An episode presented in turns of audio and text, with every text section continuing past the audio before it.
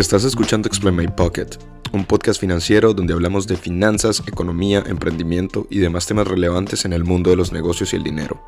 Nuestro objetivo es hacer que nuestros oyentes desarrollen una cultura financiera, amplíen sus conocimientos y logren entender el valor de su dinero y qué se puede hacer con él.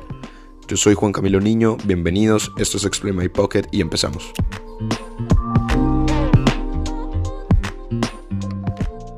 Buenos días a todos, bienvenidos al tercer capítulo de Explain My Pocket. El día de hoy estamos con Sara Rodríguez, uh, una joven colombiana egresada de la Universidad Libre. Cuenta con dos diplomados, el primero en insolvencia y liquidación de sociedades de la Universidad del Rosario y el segundo en propiedad industrial y derechos de autor. Recientemente realizó un programa especializado en Legal Tech en la Universidad de los Andes y es una emprendedora joven, abogada y fundadora de Legalit New Law. Y hoy vamos a estar hablando un poco sobre los retos legales de las fintechs en Colombia y cómo estamos en materia legal de todos estos nuevos emprendimientos tecnológicos. Primero, pues, Sara, bienvenida, muchas gracias por estar aquí con nosotros. Hola Juan Camilo, muchísimas gracias por tu invitación, súper feliz de colaborar en Explain My Pocket. Vale, gracias Sara. Bueno, primero queremos conocer un poco de ti. Cuéntanos quién eres, cómo inició tu interés por el derecho y ahora por el Legal Tech? Bueno, pues te cuento. Eh, yo me defino como una mujer con ganas de comerse el mundo. Soy soñadora, creativa por naturaleza, líder, emprendedora, con un gran propósito y es colaborar en la transformación del mundo y la sociedad desde mi sector, ¿no? Desde el sector legal. Y pues me, me preguntas cómo inició mi interés por el, por el derecho y luego pues por el legal tech. Y yo diría que, mi interés por, por esta área comenzó desde el colegio. O sea, yo sabía que iba a ser abogada. Siempre me destaqué por hablar en público, por iniciar estos debates ¿no? en el salón, comunicar mis ideas muy claramente, con certeza y defender las injusticias. Entonces creo que fue desde allí que comenzó todo. También pienso que influyó mucho que vengo de una familia de abogados. Mi abuelo fue abogado, mi papá es abogado, y es algo que por así decirlo está en mi sangre. Aunque pues debo confesar que cuando inicié a estudiar esta carrera, no sentía, no sentía que me llenara por completo. yo pienso que en los primeros años de universidad aún no había encontrado qué me moviera y qué me hiciera vibrar. no había encontrado esa tan famosa pasión que todos llaman, ¿no? Y que, todo el mundo está en busca de esa pasión o en términos de abogados, pues no había encontrado esa rama del derecho en la cual quería especializarme, pero pienso que es normal, ¿no? O sea, una persona tan joven en la universidad, pues muchos no se preocupan tanto por esto, pero yo creo que es una característica que a mí me define un montón y es que yo soy súper acelerada. Entonces es algo muy característico en mí, o sea, pensar siempre en el futuro y adelantarme a las cosas. Entonces creo que fue claro, claro. hasta el tercer año de la universidad que volví de un intercambio que hice y allá escuché hablar por un, no sé, una vez salí con unos amigos y una, y una persona dijo ahí que, que eh, era especializada en propiedad intelectual y yo le dije, o sea, ¿qué es propiedad intelectual? Me dijo, no. ¿Qué es eso? Es la protección, exactamente, es la protección de los activos intangibles. O sea, cómo tú proteges legalmente esos activos intangibles que incluso hoy en día valen mucho más que los activos tangibles. O sea, algo, el know-how de una empresa o, la, por ejemplo, la fórmula de la Coca-Cola, pues vale mucho más que la fábrica donde hacen la Coca-Cola. Claro. Entonces O por ejemplo, por ejemplo, cosas como que Uber sea la, compañía de transporte más grande sin un carro, o que Airbnb sea de las compañías más grandes de alojamiento sin tener una un solo cuarto propio, ¿sabes? Exactamente, es eso. Entonces, creo que la propiedad intelectual está revolucionando el mundo los activos intangibles, van a ser eh, los activos más valiosos, eh, ya lo son y, lo van a hacer mucho más a futuro. Y la propiedad intelectual es una rama muy bonita porque precisamente protege todas estas creaciones de la mente humana y está en todo lo que hacemos. O sea, ustedes miran a su alrededor y todo está completamente lleno de propiedad intelectual. Ves tu celular, iPhone tiene eh, la marca, tiene el logotipo, tiene la protección del software, tiene patentes, tiene registros de diseño industrial, o sea, tiene todo es propiedad intelectual. o sea, todo está ahí. Y como precisamente la propiedad intelectual protege las invenciones y la innovación, luego yo ya, pues en tercer año yo decía, oye, a mí, ¿por qué en la universidad ya vi comercial y no me, no me han dado nada de propiedad intelectual? Solamente luego fue como una clase de dos horas de propiedad intelectual donde hablaron muy, muy por encima de marcas, de patentes, de derecho de autor y, y yo dije, bueno, algo está pasando porque ¿por qué mi universidad me está dando solamente las ramas tradicionales y no nos están dando, o sea, no nos están enseñando estas nuevas ramas del derecho que son el futuro y que por así decirlo claro, no nos están preparando para el futuro. De acuerdo, entonces yo dije, wow, no nos están preparando para, para, para afrontar estos retos, ¿no? O sea, ¿cómo vamos a salir en el mercado y me va a decir un empresario, oye, es que yo quiero negociar con un activo intangible y yo no voy a saber ni siquiera qué es un activo intangible o qué es una, y cómo se protege, cómo funciona la propiedad intelectual y cómo funciona la regulación. Claro. Luego de ahí, eh, yo siempre he sido muy curiosa, entonces empiezo como a mirar qué está pasando en el mundo en, en mi carrera. Y eso es por algo que a mí mi papá nunca se me va a olvidar, pero mi papá el primer día de universidad me dijo o me preguntó, ¿tú quieres ser una abogada de provincia o quieres ser una, una abogada de mundo? les, cuento acá que yo, yo, yo estudié en, en, una ciudad, la misma ciudad donde, donde tú naciste, en Cúcuta, es una ciudad... Claro, en Cúcuta, Colombia. Que, es una ciudad muy bonita, pero es una ciudad, por así decirlo, pequeña, donde tienen problemas eh, sociales, culturales, es una ciudad fronteriza, o sea, eh, es, por así decirlo, provincia, o sea, y no está mal, pero, pero es así. Entonces, sí, claro. él me, me dijo eso y yo no, pa, yo quiero ser abogada del mundo.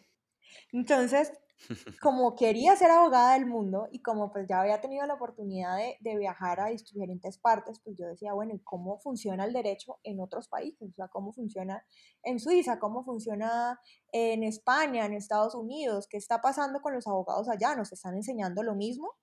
Y precisamente en esas búsquedas que yo hacía en internet hasta tarde, pues vi una iniciativa de Margaret Hagan de la Universidad de Stanford, donde ella combinaba el diseño, o sea, el diseño como disciplina, como carrera, con el derecho. Entonces ella lo que hizo fue un laboratorio de diseño legal, de combinaba estas diferentes facultades y hacían proyectos para solucionar un problema de acceso a la justicia en Estados Unidos. Entonces hacían proyectos súper chéveres. Yo dije, wow, qué, qué, nota, ¿no? Porque siempre a nosotros los abogados nos han enseñado a trabajar muy individuales. O sea, somos, nos creemos primero autosuficientes, tenemos el ego en el cielo. Eh, somos los más, los que más estudiamos, los que más sabemos, casi igual que los médicos. Entonces me, me, me, me llamó bastante la atención esto y ahí empecé a estudiar legal design. Luego del legal design pasé al Legal Tech y vi cómo la tecnología en Estados Unidos eh, estaba transformando la forma en cómo se prestan los servicios legales y cómo se estaba dando acceso a la justicia, ¿no?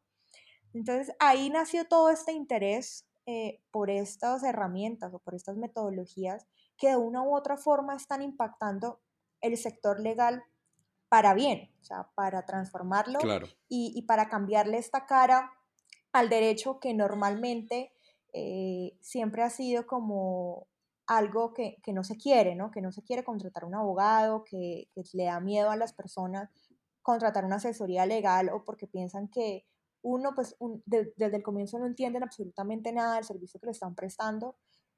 Necesitan muchas veces contratar un abogado porque están en un problema gigantesco, porque tienen una pérdida o porque por, por siempre por problemas, nunca piensan que, contratar una asesoría legal puede ser preventiva a los problemas, no para apagar el incendio, sino para prevenir ese incendio.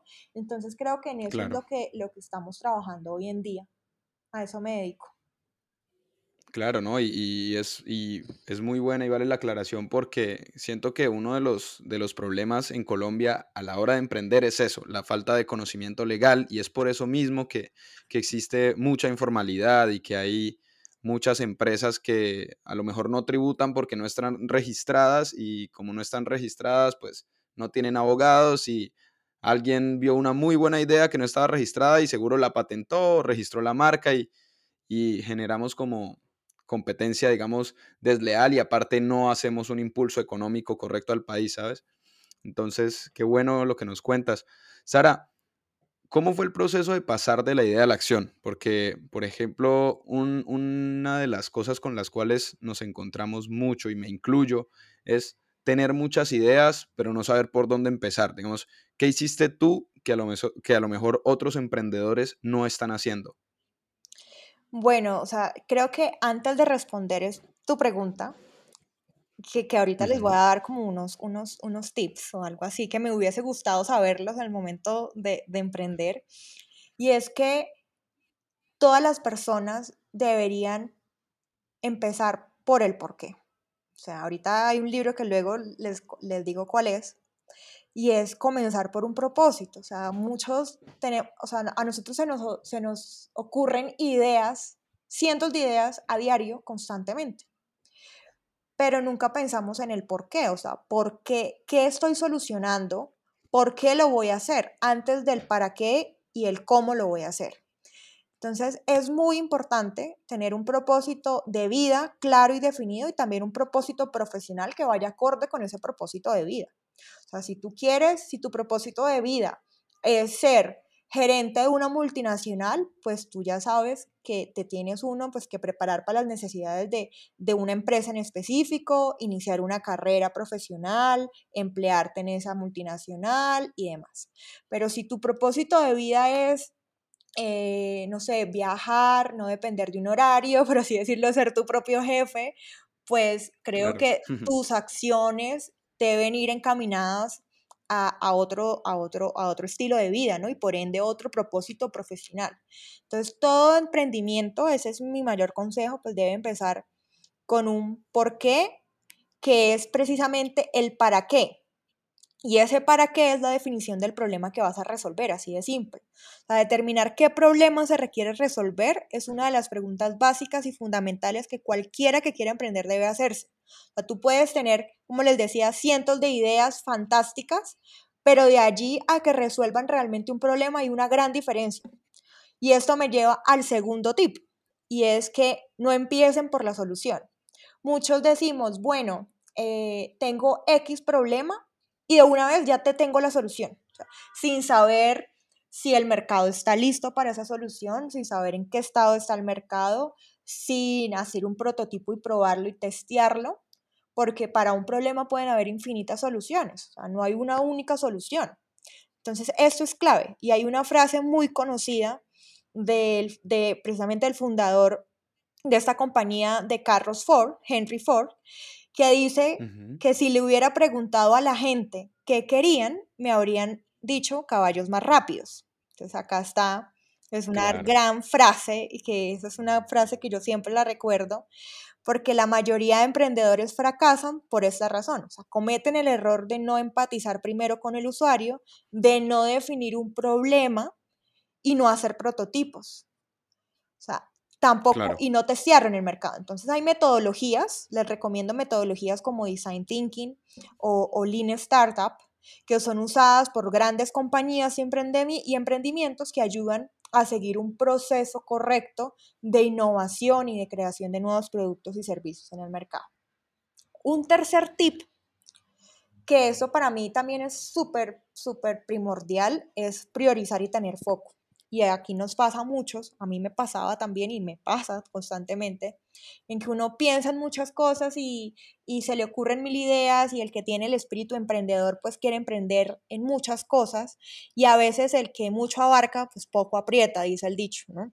Claro. Entonces en el camino se te van a presentar muchas oportunidades, o sea, que te pueden hacer perder el foco y pues la clave es priorizar cuáles van alineadas con ese propósito que has definido antes y con el problema que quieres resolver. Y por último, o sea, la, la, clave para llevarlo a la acción, ¿no? Porque una cosa es tener listo todo tu plan armado y otra cosa es cómo lo llevas a la acción y es creyendo en tu proyecto, creyendo en tu servicio, en tu producto y teniendo disciplina para desarrollarlo. O sea, porque esto, la, la, la carrera del emprendimiento es una montaña rusa de subidas y bajadas. O sea, no, no es para nada lineal si tu propósito es emprender, no va a ser lineal y eso lo debemos tener muy claro. O sea, los hechos pasan porque sí, las cosas pasan porque sí. Y, leí que días en, en, un libro, en un proverbio chino, que las cosas son como son, ¿no? No, es, no son ni fortuna ni desgracia. Son, las cosas pasan, bien sea para bien o para mal. Entonces creo que eso depende de la carrera del emprendimiento, exacto. Claro, no, gracias Sara, porque de verdad hay muchas personas que, que o bueno, por ejemplo, a mí me pasaba antes de, de, emprender este podcast que yo tenía muchas ideas y quería resolver muchos problemas, pero no, no sabía cómo hacerlo, por dónde empezar, decía mm, una empresa, a lo mejor estoy muy joven y dije, ¿por qué no empezar por lo más básico? Y es lo que, lo que tú dices, el, el, el por qué, pues por esta motivación, digamos, que nace de crear una cultura financiera y de hacer que más gente conozca mentes como la tuya o como la de muchas personas que emprenden día a día. Bueno, ahora ya pasemos un poco a hablar de, materia. ¿Qué es el Legal Tech? Nosotros, eh, los que estamos en finanzas, conocemos un poco más de números y, y, de activos y lo uno y lo otro, pero a veces obviamos o pasamos por encima de lo legal. Entonces, cuéntanos, ¿qué es, qué es el Legal Tech, Sara? Pues mira, les voy a contar muchos tienen malinterpretado lo que es legal tech. O sea, legal tech, la tecnología en el sector legal se puede ver desde dos, dos partes y uno es el derecho aplicado a las nuevas tecnologías, que por así decirlo es una rama del derecho eh, antigua, que es, es, el derecho informático, ¿no? Todo lo que es el tema de regulación, leyes, normatividad del funcionamiento de estas nuevas tecnologías. Y el legal tech como tal, esta nueva área que ha surgido en los últimos años, es la tecnología aplicada al sector legal, es decir, al funcionamiento, al ejercicio de los abogados, del poder judicial, o sea, para mejorar y dar eficiencia a estos servicios. O sea, eso más o menos es la definición del legal tech. O sea, lo del, el legal tech básicamente llega a solucionar un problema eh, de ineficiencia, de altos costos, eh, de más seguridad jurídica a, los servicios legales. O sea, cambia, modifica totalmente la forma en cómo se prestan y consumen estos servicios legales y jurídicos. Ok. Ah, ok. Interesante. Y Sara, ¿cuál crees tú desde tu punto de vista que es el, reto principal de, digamos, de las Legal Tech o de, o de esta iniciativa? ¿Cuál es el problema que está intentando resolver puntualmente?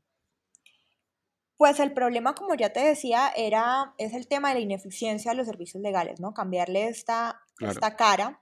Y, no solamente va a ser con tecnología, eh, es sobre con innovación también. O sea, hay un macro, macro, por así decirlo, una macro área que es la innovación legal, donde hay muchos componentes que quieren resolver precisamente un problema en específico que es generar un valor diferencial y poner al cliente en el centro de los servicios legales como cualquier otro sector, ¿no? Porque si ves, la transformación digital ha impactado todos los sectores, eh, el sector financiero, el sector de entretenimiento, de transporte en general, y pues el sector legal no es la excepción, además que es un servicio que es transversal a todo lo que hacemos.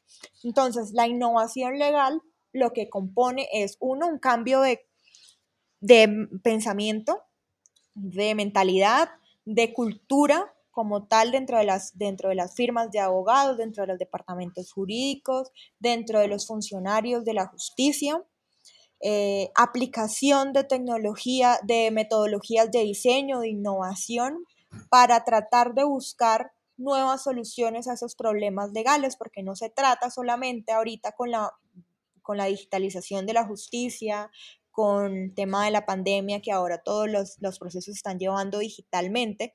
No se trata de llevar lo que antes eh, se tenía en físico o estaba diseñado para algo físico, llevarlo a la virtualidad, porque esto lo que hace es generar más barreras de acceso a la justicia, ineficiencia totalmente. Entonces la idea es que con estas metodologías de diseño se puedan rediseñar todos esos procesos que antes estaban hechos para físico, pasarlos a la virtualidad.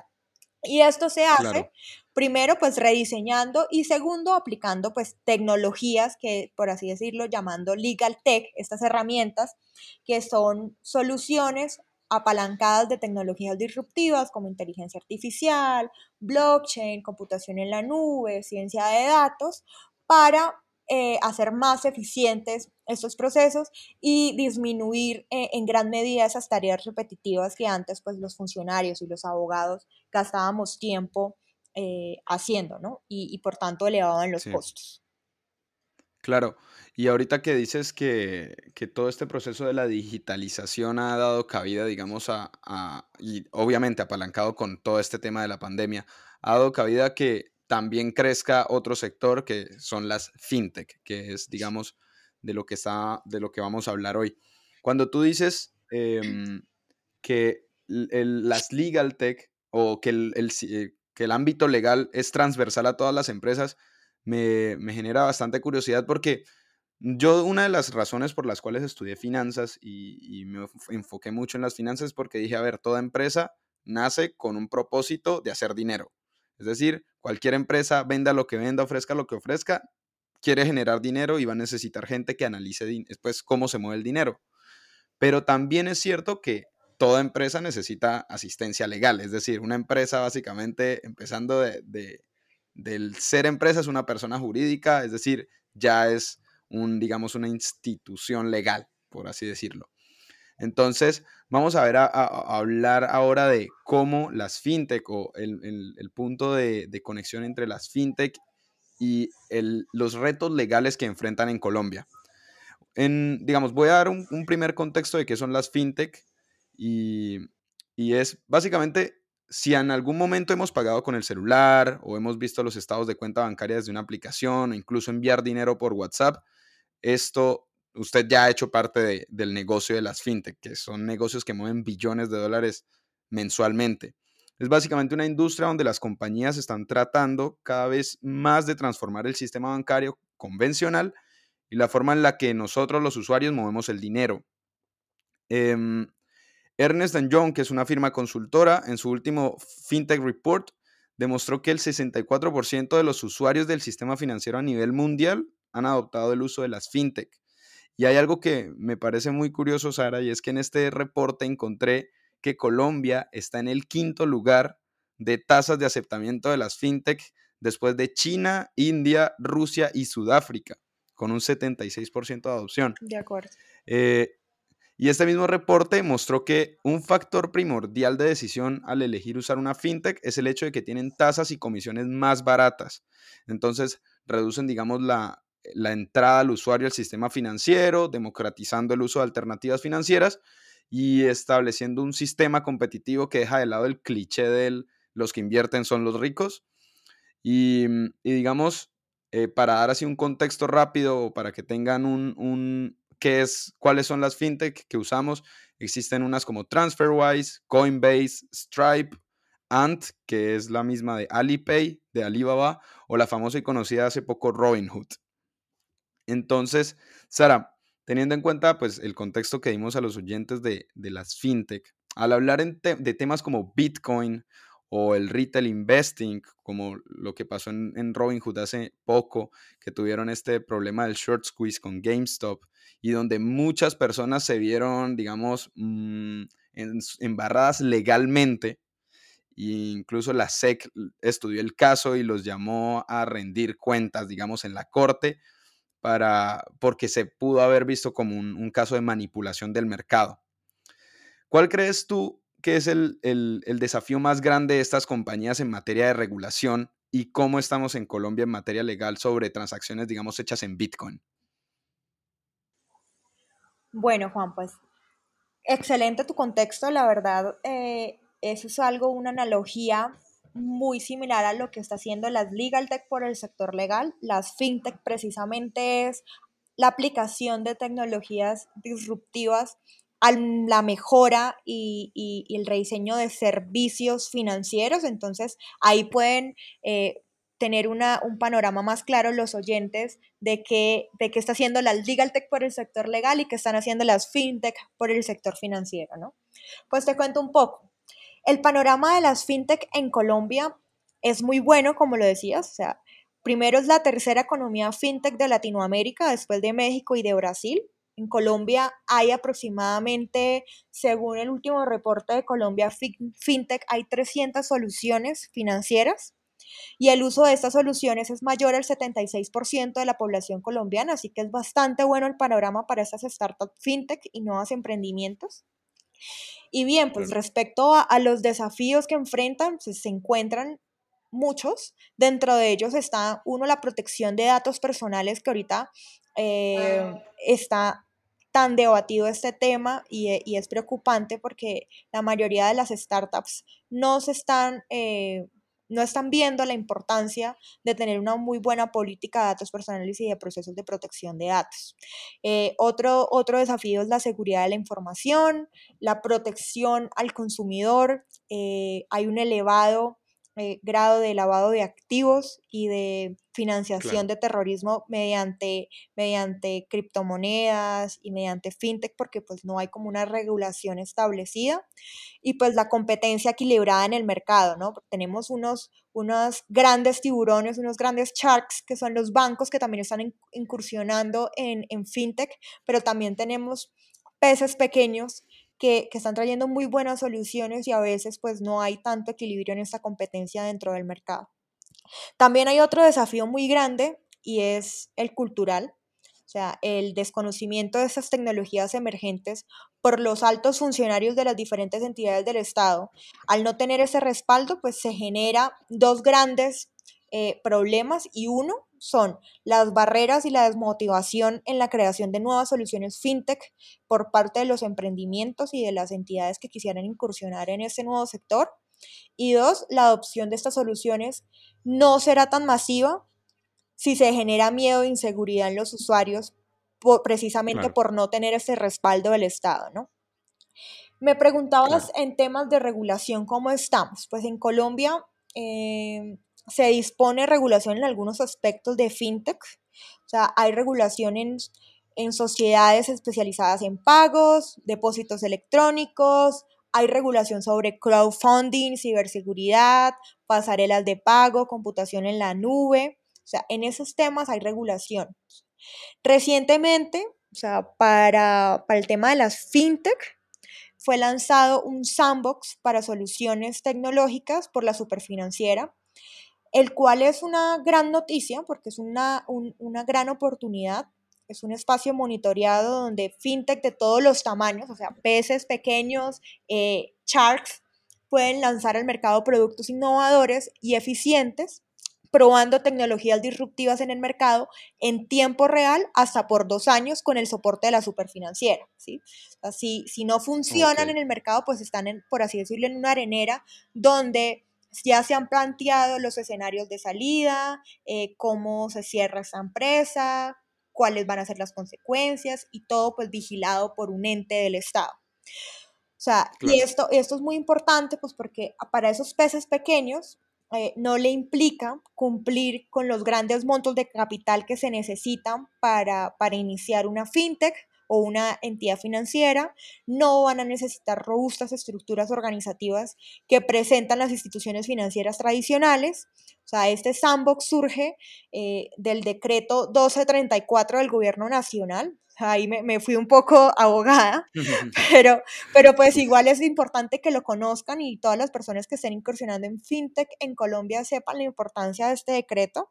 O sea, e, e, es una gran oportunidad para impulsar pequeñas y nuevas fintech que promuevan una real bancarización en Colombia, porque de nada sirve que las mismas entidades financieras tradicionales se apoderen o hagan un monopolio sobre estas soluciones fintech, sino la idea es brindar eh, una, una nueva oportunidad de entrada a otros participantes, a otros agentes de cambios.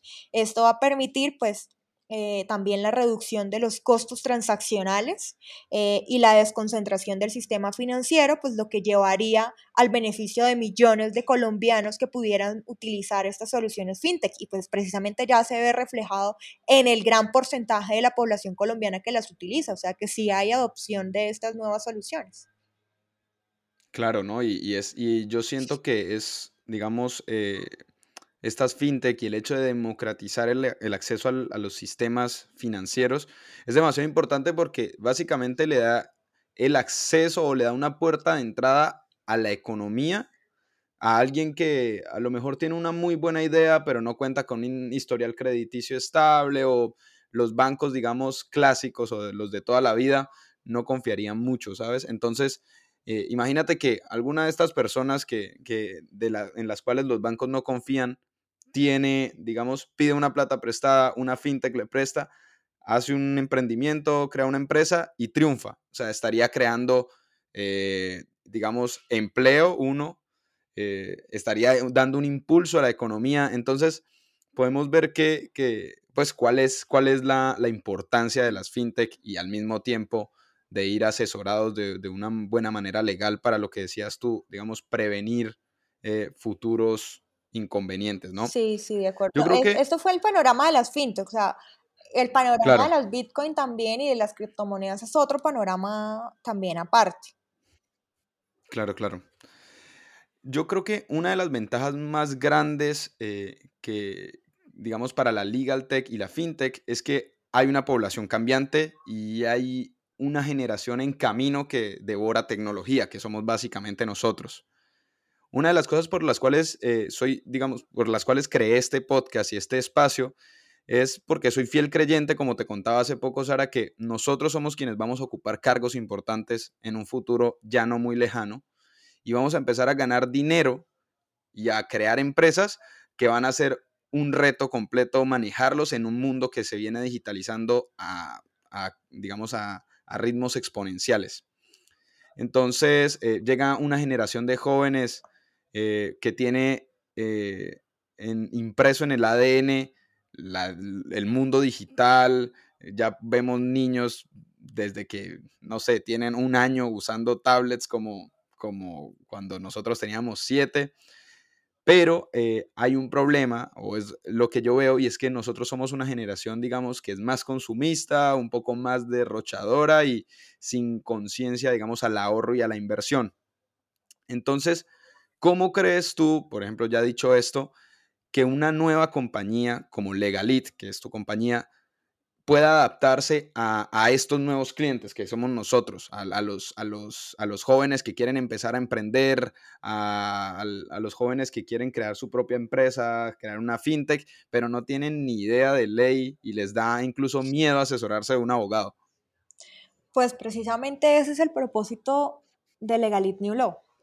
La Legalit New Law nace con una necesidad, pues, uno, de cambiar eh, la forma en cómo nos ven nuestros usuarios a la prestación de servicios legales, ¿no? no cambiar esa mentalidad de que, de que digan, ay, qué pereza, tengo que contratar asesoría legal porque me tocó, o sea, porque me toca y estoy tocó, en un claro. bollo y me toca, o porque me lo exigen. Claro porque es un requisito, pero no porque, ay, qué chévere, voy a contratar asesoría legal para que sea mi partner y estar totalmente blindado y, hacer las cosas bien por el camino correcto, ¿no? Porque pues al fin y al cabo, cuando uno hace las cosas bien, previene muchos problemas a futuro que en algunos casos a empresas le ha significado la quiebra, o sea, la pérdida de su emprendimiento por simple tema legal. Entonces creo que para eso claro. nacimos nosotros. Eh, aparte que también ofrecemos servicios a un nicho muy específico que tiene muchas necesidades que demandan eh, nuevos servicios, nuevos conocimientos, eh, necesidades de esta era digital, por así decirlo. nosotros lo, nos especializamos en ese nicho de líderes, personas, empresas, startups que quieren cambiar el mundo con tecnología e innovación. Entonces, pues somos abogados, pero tenemos también mucho conocimiento en temas de tecnología y de innovación y, y los vamos a entender. O sea, no, no se van a estrellar con un muro eh, o no se van a estrellar con un dinosaurio que no sepa absolutamente de cómo funcionan las nuevas tecnologías, sino que aquí pues vamos a hablar en el mismo idioma eh, de, de, estos nuevos emprendimientos y startups que, que, seguramente van a seguir revolucionando todas las industrias en el mundo y, y van a ser los, las próximas grandes empresas, ya lo son. Eh, Uber inició como una startup tecnológica, Rappi eh, inició como una startup, Netflix igual, Amazon igual, y tienen necesidades eh, muy, muy específicas, que son nuevas y que es un sector o un nicho, por así decirlo, que está desatendido en temas legales. Claro, no, totalmente comprensible. Y de hecho, se puede ver o se puede evidenciar cómo las, por ejemplo, en el, en el sistema financiero, aquí hablando de fintech, cómo los bancos clásicos enormes, los que incluso a veces llamamos too big to fail o los que llaman en Estados Unidos too big to fail, empiezan a ver como competidores a startups que a lo mejor no tienen ni el 1% del capital que ellos tienen, pero sí tienen ideas que se acoplan a las necesidades de la, digamos, de, de la nueva generación y de todos estos cambios. Entonces podemos ya ver cómo JP Morgan está eh, analizando la, la, posibilidad de empezar a aceptar criptomonedas o cómo incluso eh, la SEC está intentando ver cómo puede estudiar la regulación o, o dar un marco legal al, Bitcoin. Entonces, eh, qué, qué, interesante es poder ver cómo eh, digamos, las startups y estas, fintech, legal tech y, y, todo, digamos, el conglomerado de industrias tecnológicas está llamando la atención de, de los que siempre han, han tenido, digamos, el, el, capital y el poder, por así decirlo, ¿sabes? No, pues de acuerdo, o sea, totalmente. Y creo que eso es uno de los temas del por qué, pues pasando a hablar un poquito sobre criptomonedas, hay dos, dos, factores por los cuales los estados pues no van a regular las criptomonedas, pero tampoco se van a quedar por fuera, ¿no? Hablando claro. que, le, que, los bancos también hacen parte del estado y creo que, que tienen una, una manipulación ahí bastante grande. Eh, y es uno, la, volatil, la volatilidad de la moneda, perdón. O sea, la, la, la, volatilidad de la moneda de criptomonedas es impresionante, o sea, vemos como el Bitcoin año a año, o sea, si comparamos el marzo del año pasado, cuánto costaba un Bitcoin, era aproximadamente de 4 mil dólares, o sea, más o menos en, en claro, pesos es unos exacto. 15 millones, versus hoy, marzo de 2021, está, está costando el mismo Bitcoin 60 mil dólares, o sea, que equivalen más o menos claro. a 220 millones de pesos. Eso es algo que no se puede controlar y si el Estado no es un agente de control eh, en este valor de la moneda, pues es muy difícil que lo pueda regular. Además que no se sabe, nadie controla eh, el, la, los subidos y las bajones de, de, esta moneda. Y al no haber control por el Estado, pues el, el Estado no quiere perder el monopolio, por supuesto, ni los bancos tampoco. Entonces pienso que por eso tampoco han regulado la, la, los bitcoins, las criptomonedas. Y tampoco quieren los bancos perder ese protagonismo que tienen dentro del sector financiero. Entonces, precisamente, creo que ellos, si bien no van a dejar regular por parte del Estado, va a ser muy difícil que se regule, también van a seguir incursionando en estos, en estos temas de, de criptomonedas, así como lo está haciendo JP Morgan. O sea, ellos, ellos van claro. a querer estar en las dos partes porque precisamente ese es el impacto de la, de la, innovación disruptiva o de estas nuevas startups que aplican innovación disruptiva. O sea, en comienzo no tienen muchos adeptos estas nuevas soluciones, tienen pocos seguidores, tienen muy poco capital, pero ofrecen eh, servicios más, más espe especializados en experiencia de usuario, eh, tienen un mejor precio, un mejor servicio y esto los lleva a un crecimiento exponencial Mientras que pues, los grandes o los tradicionales, las empresas tradicionales están enfocados es en atender pues, sus grandes clientes y no prestan mucha atención a estas necesidades de una minoría, por así decirlo, que no les genera tantos, tantos recursos, pero luego se dan cuenta y, y se dan cuenta muy tarde lo que pasó con, por ejemplo, con Blockbuster y Netflix, se dieron cuenta muy tarde que esta nueva solución pues le estaba quitando inclusive sus grandes clientes a las empresas tradicionales. Entonces, aquí es donde claro. tenemos que ver que la, la, innovación es un eje fundamental en, en, el desarrollo económico de todos los países y que tenemos que apoyarla y los estados también tienen que abrir puertas a la innovación disruptiva de estos pequeños nuevos participantes y agentes de cambio. Claro, Sara, muy interesante. Muchas gracias por lo que nos compartes.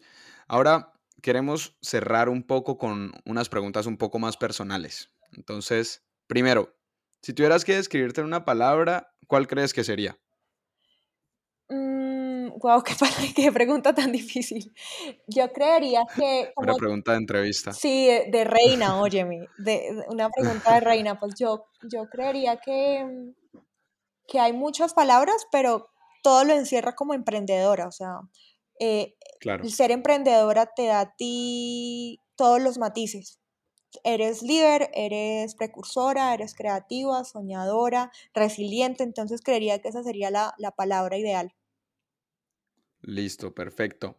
Sara, danos tres libros que cualquier persona que quiera emprender o que quiera lanzarse al agua como tú lo hiciste tenga que leer.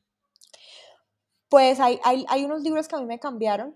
Realmente voy a decir, voy a decir cuatro. Uno muy personal en temas de emprendimiento en el sector legal y es Tomorrow's Lawyers o El abogado del mañana de Richard Susskind. Creo que para mí es el manual de cómo debe ser el abogado del futuro. Entonces, si nos están escuchando abogados, corran a comprarlo porque realmente es un libro que te va a cambiar la mentalidad impresionante. Y hay otros libros que me he leído. Uno empieza por el porqué, ahora sí se los digo, de Simón Sinek. Él analiza cómo los líderes y empresas, organizaciones que motivan e inspiran han respondido a esta pregunta desde un comienzo y es por qué lo hicieron y definir su propósito. Entonces es muy interesante este libro y, les va a servir a cualquiera que esté emprendiendo. Otro es el método de Lean Startup de Eric Ries. Eh, es excelente para ver cómo, cómo poder hacer este prototipo, cómo testear, da unos ejemplos de empresas muy, muy educativos. Otro que me leí también de David Gómez, que sirvió mucho en estos temas cuando uno ya está empezando a salir en el mercado y, no sabe cómo vender o qué precio ponerle a sus servicios, ¿no? Porque eso nadie nos lo enseña y es bueno, bonito y carito. Es muy buen libro, lo recomiendo 100%. Creería que esos cuatro. Listo, Sara, muchas gracias. Y ya por último, la de irnos. ¿Tienes alguna rutina que nos quieras compartir o digamos que te haya sido o cosas que sean para ti importantes a la hora de alcanzar las metas? Eh, sí, creo que, creo que uno, pues apoyarte en todas las personas, pedir ayuda, o sea, ser vulnerable, y ahí está el tema de la vulnerabilidad, y es no creerte autosuficiente en lo que vayas a hacer, sino que vas a necesitar ayuda sí o sí eh, de, a tus, de tu familia, de tus amigos, de conocidos, de personas que trabajen contigo, porque muchas personas van a estar ahí prestas para ayudarte. Eh, dos, organizarte organizar tu tiempo es primordial. Tú puedes tener muchas cosas por hacer, puedes incluso estar trabajando mientras tienes tu propio emprendimiento, pero todo la base es organizarte, vas a tener tiempo para todo. Y segundo, tener un balance precisamente, tampoco llenarte de cosas, eh, sino armar rutinas para tu trabajo, para tu emprendimiento, eh, para tu familia, eh, si necesitas, no sé, ocupa una o dos horas para, para agradecer. Yo tengo una rutina en la mañana o si no, si no la hago en la, mañana, la hago en la noche y es agradecer. O sea, unos 15 minutos de meditación sobre qué me pasó en el día y por qué agradezco. Creo que eso relaja un montón y, y ayuda a canalizar muy bien tu energía. Y también pues hacer lo que te gusta, por lo menos una hora. Si te gusta, no sé, salir a correr, montar bicicleta, eh, hacer tenis, por algo que te distraiga, si si, te, si, te, si eres artista y te gusta dibujar, pintar, escribir, una hora que sea para liberar la mente y ponerla en blanco, porque créeme que cuando uno pone la mente en blanco y está relajada es donde se te ocurren las mejores ideas. Entonces, creo que es eso. Sara, muchas gracias. Gracias por haber estado con nosotros, Sara. Em, nuevamente, eh, pues de verdad ha sido muy importante personalmente para mí, porque te conozco desde hace mucho tiempo tenerte aquí. Em, espero pues nada, que nos podamos ver pronto y te mando un abrazo. Camilo, muchísimas gracias por tu invitación. Realmente para mí también es muy, muy importante haber estado en este podcast y quería ser invitado por ti. Creo que el futuro del mundo está precisamente en los líderes. Eh, que somos nosotros, los jóvenes. Y nada, personas como tú, como yo, como cientos de jóvenes que están allá afuera y que nos están escuchando hoy, pues ánimo, eh, motívense, inspírense, porque nosotros somos los que vamos a transformar el mundo. Gracias por escucharnos. Esto fue el tercer capítulo de Explain My Pocket. Nos vemos la próxima semana con más contenido. Chao.